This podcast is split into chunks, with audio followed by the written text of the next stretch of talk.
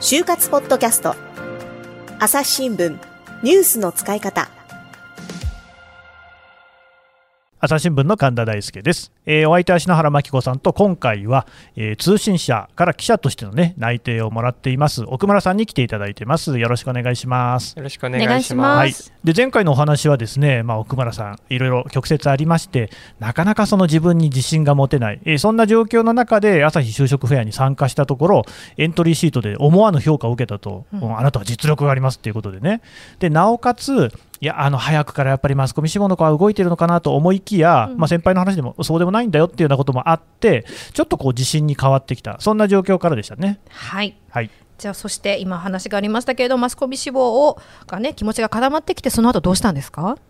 はいそうですね。その後にえっと冬インターンの申し込みがあったので、うんえ1月から2月にかけての冬インターンに向けて、え ES 対策をしました。なるほど、えー、ちょうど3月が解禁ですよね、就活、その直前期に当たりますので、はい、やっぱり冬インターンというのは、まあ、採用直結型とか、まあ、なんでしょうね、インターン選考につながるという、結構肝になるようなものだと思うんですけど、はい、どうでした？そうですね、結構その、それは意識して、うん、書いてたので、結構、すごい時間をかけて、ES も準備をしたと。そうですね、はい参加できたんですか？はい。無事、えー、テレビ局と通信社のインターンに受かったので、はい、それに行きました。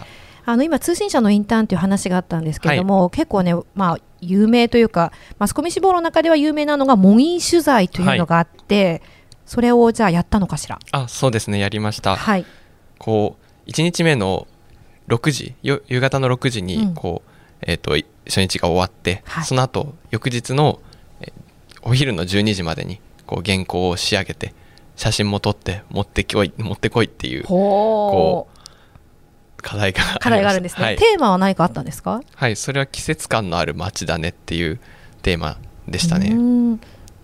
で奥村君は？はい。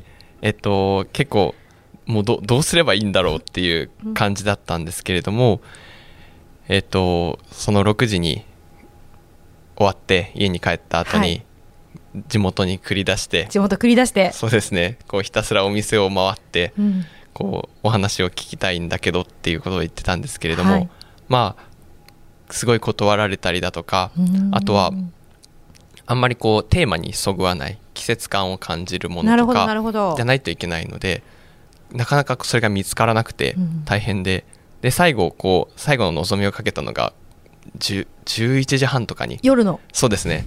1時半くらいにこう 銭銭湯から出てきたおばあちゃんに声をかけたんです、ね、おばあちゃんに、はい、夜の11時半に。夜の11時半に、はい、そうですね。そこでおばあちゃんに言われたのが、うん、こういくら年寄りだからってこんな夜中に女性に声をかけるもんじゃないよって そりゃそうですよ。そりゃそうですね、うん、そりゃそうだ。こう言われてしまって。ででも結構そのおばあちゃんたちは、まあ、結局優しくて、うんうん、翌朝5時にこうラジオ体操がここら辺で行われるから来てみなよ。ってことを言ってくださったんですね。はい、でよくそうですね行きました。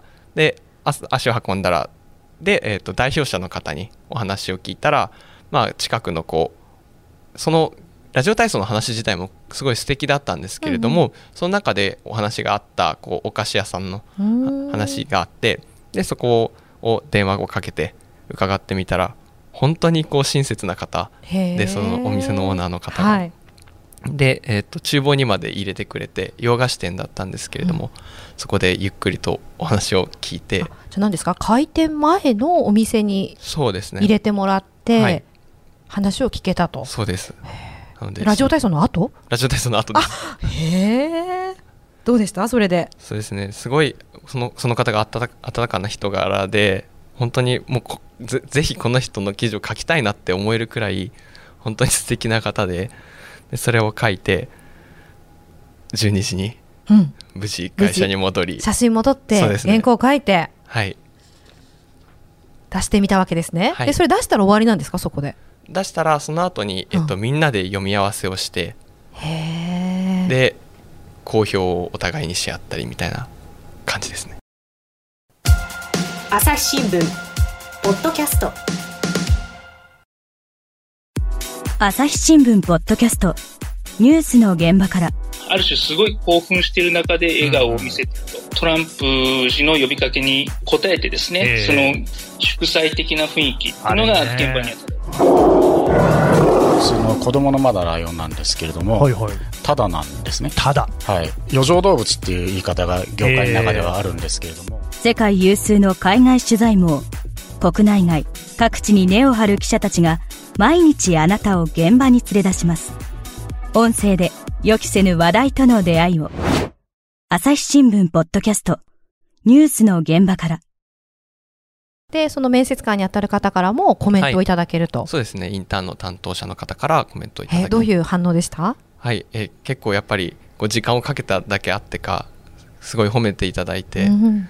それもすごいあの嬉しかったですしあと写真もそのオーナーの方がものすごいこう笑顔で答えてくださったので、まあ、写真が褒められてそれも 嬉しかったですね。え、神田さんどうですか？記者の先輩として。いやこれね、はい。だからまあ本来であれば、はい。あの入社してからね新人の研修でやるような、うん。まあ、作業なんですよね。えで町種っていうのは必ずあの新人記者が書く仕事で、まあ、これはねあの奥が深いんですよね、結局、その町にあることであれば、何でもねその書いていいっていうことなんですよ。うんうん。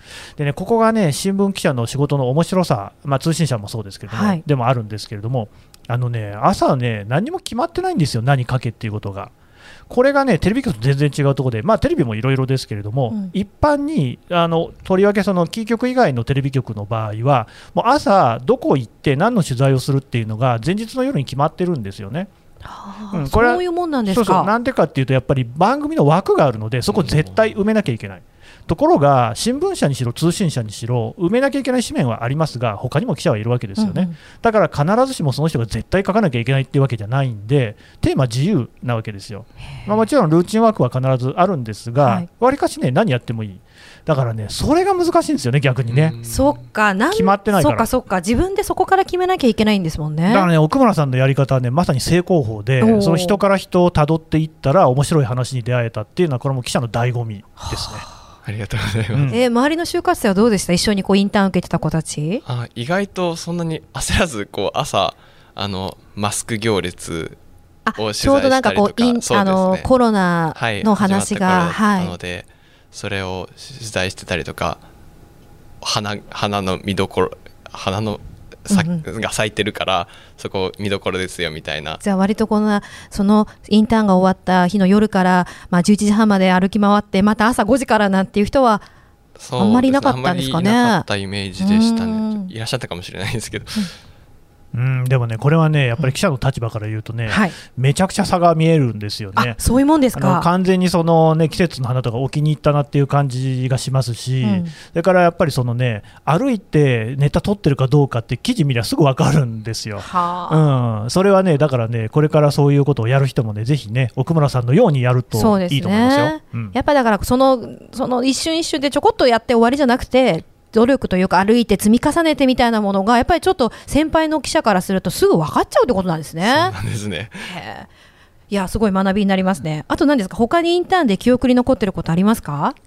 はい。あインターンで記憶にうん残ってるインターンじゃなくてもいいですけど、ど、なんかあれば。あそうですね、えっと結構インターンでこう採用とは関係ありませんみたいなことを言うことって結構あると思うんですけはい、れども、よく聞きますね。そう。ですね。であるテレビ局のこうインターンに参加した時に、うん。こうまあ、やっぱりインターンでは採用に関係ありませんって応募の時にうん言われてたのに、こうどの学生がこう手を挙げてるかをこうすごいこうボードを持って ボードとメモ 結構あからさまだったんですけど、うんチェックしてた。チェックしてましたね なるほどいね。やーでもよくありますよね。でそれで奥村君ちゃんと発言できたんですか？こうチェックされて奥村って。いやもうそれが逆にプレッシャーでこの初日はもう全然もうこのおとなしくなっちゃってたんですけども、こう家に帰った後いやでもまあどうせこうメモされてんだったらこう目立つしかないだろうっていうことで、もう何でもいいから打ちまくれってことで23日目は手を挙げまくりました。